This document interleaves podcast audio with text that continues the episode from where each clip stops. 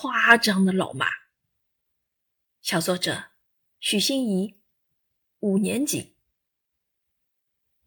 每个人都有每个人独特的地方，而我的老妈最独特的地方就是夸张。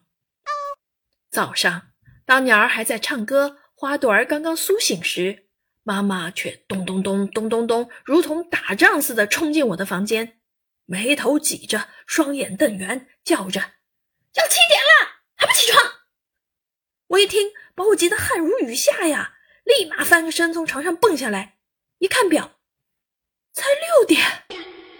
老妈的夸张演得真好啊！还有一次写作文。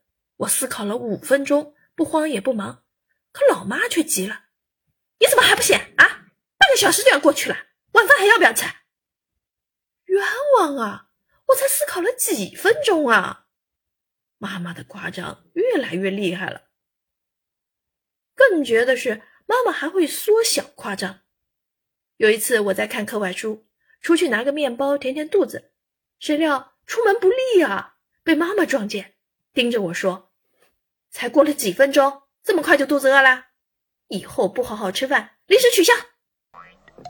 我只好垂头丧气退回房间，继续看我的课外书，心里不停的念叨着：是过了一个小时了吗？